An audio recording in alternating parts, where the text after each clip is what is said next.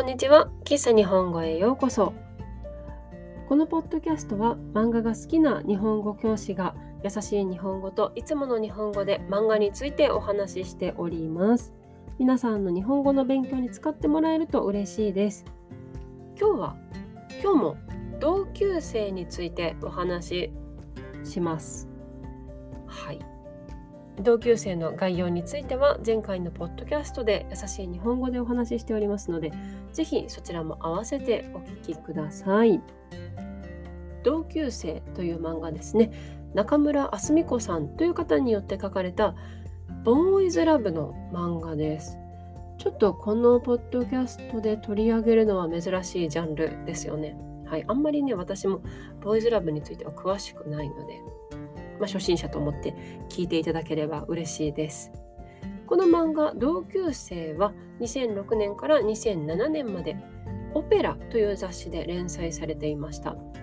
同級生この漫画に関しては全部で1巻ですね1冊だけの漫画です。しかしはい私この漫画を読んでポッドキャストにしようと思って調べてみたら同級生めちゃくちゃシリーズものでした。はい。しかし私は同級生、この無印のね、1巻しか読んでいない状況で今話をしているというふうに、はい、聞いておられる方は、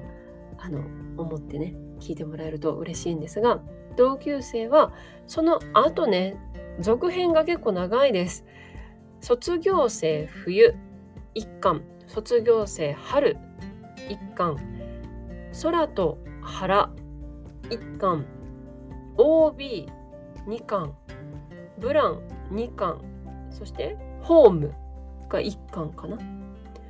となっておりましてしかもね私あの前回のポッドキャストで多分間違って話しているんですが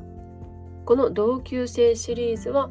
全部で9巻今のところ出ている形になっております。はい。でもねあのそれぞれ独立したお話なようなので同級生だけでも楽しめると思います。私は同級生だけしか読んでないんですがそれでも全然面白かったのではいおすすめしたいなと思っております。そしてあらすじですがこの漫画は男子高校男子高校って男子だけが行く高校ですね。男子高校に通う2人の男の子のお話です。主人公は草壁光という男の子でバンド活動をしていて、まあ、歌も上手なんですが彼が合唱祭前の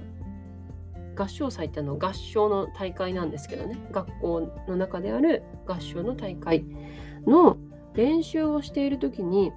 あるクラスメートがどうやら歌わずに口パクあの歌ってるふりねをしていることに気がつきましたでその口パクをしていたのは佐城理人という男の子なんですけど、まあ、その子は優秀な賢い男の子だったので、まあ、友達でもなくてであんまり知らない子だしということで、まあ、歌なんかやっても仕方ないと思って歌ってないのかなって思って見てたんですね。はい、でもある日の放課後その口パクで歌っていた佐城理人が誰もいない教室で一人歌の練習をしているところに草壁光が教室に入るんですね。でその理人が一人で練習しているところを目撃してしまいます。でその一生懸命練習している佐城理人の姿を見て主人公の草壁光は俺が歌の練習付き合ってやろうか歌の練習をしてあげようかという提案をして2人で歌の練習を始めるそして2人の距離がだんだんと近づいていくというようなお話です。はい、この同級生なんですけど、ま、さっきもね話した通り私あんまりボーイズラブの漫画に詳しくはないんですよね。でも全然読んでいないかって言ったらそういうわけではないんですがあんまり詳しくないしあんまり好きでもないんですけどジャンルとして。でも、まあ、興味はあって、まあ、一大人気なジャンルじゃないですかボーイズラブといえば。ででも私の周りもあんまりボーイズラブが好きっていう友達とかもいなくて。なのでこう、まあ、実際の友達もいるけどインスタグラムとかで出会ったあの漫画が好きな日本語勉強してる人とかに結構そのボーイズラブでおすすめの漫画は何ですかとか、まあ、知り合いとかにもね聞いたりとか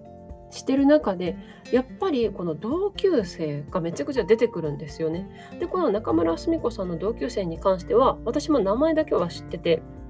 まあ、いつか読みたいなとは思ってたんですけど結構この最近のタイミングでね何人かに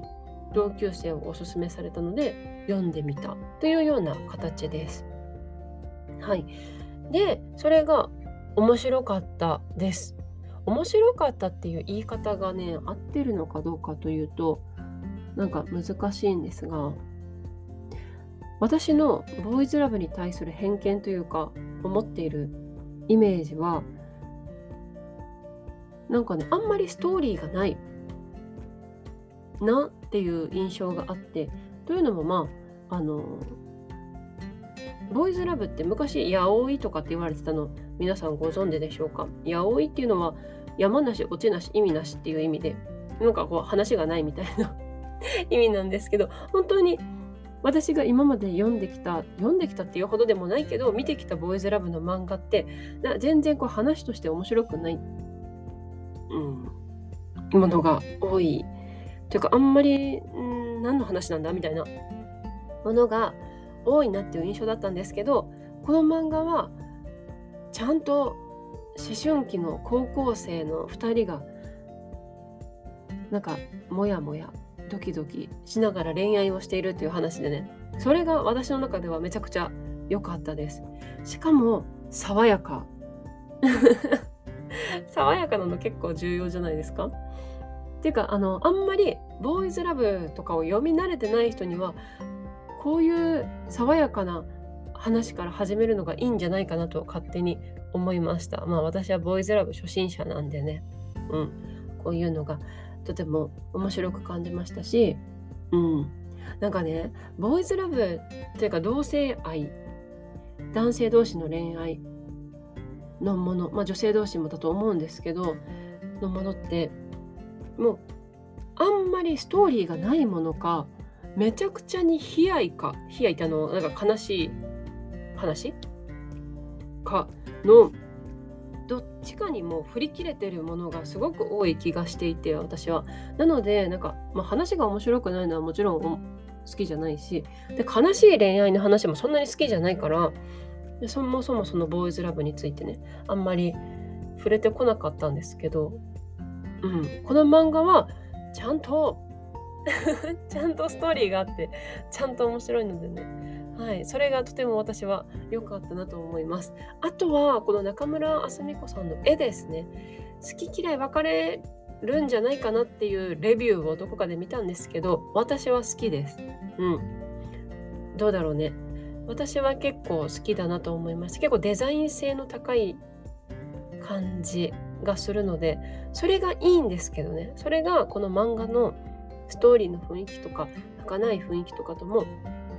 合っていると思うので私は好きでした。はい。という感じでね私のまあまあほぼ初めてのボーイズラブのえ？ボーイズラブを扱ったはいポッドキャストの回でした。ボーイズラブねいろいろと読んでみたいなとは思ってるんですけどなかなか自分では面白いものを発掘できないのでもしあのこれおすすめですよというものがあれあれば是非教えていただきたいなと思っております。ということで今日は同級生についてお話ししました。ちょっとこれから同級生シリーズねずっと読んでいこうと思っております。はい。喫茶日本語は毎週日曜日と水曜日に新しいエピソードをアップしています。ぜひフォローして聞いてください。また、喫茶日本語のインスタグラムとホームページがあります。ホームページでは、ポッドキャストのスクリプトを公開しています。皆さんの日本語の勉強に使ってもらえると嬉しいです。URL は概要欄、プロフィール欄にありますので、ぜひチェックしてみてください。今日も最後まで聞いてくださってありがとうございました。また次回お会いしましょう。バイバイ。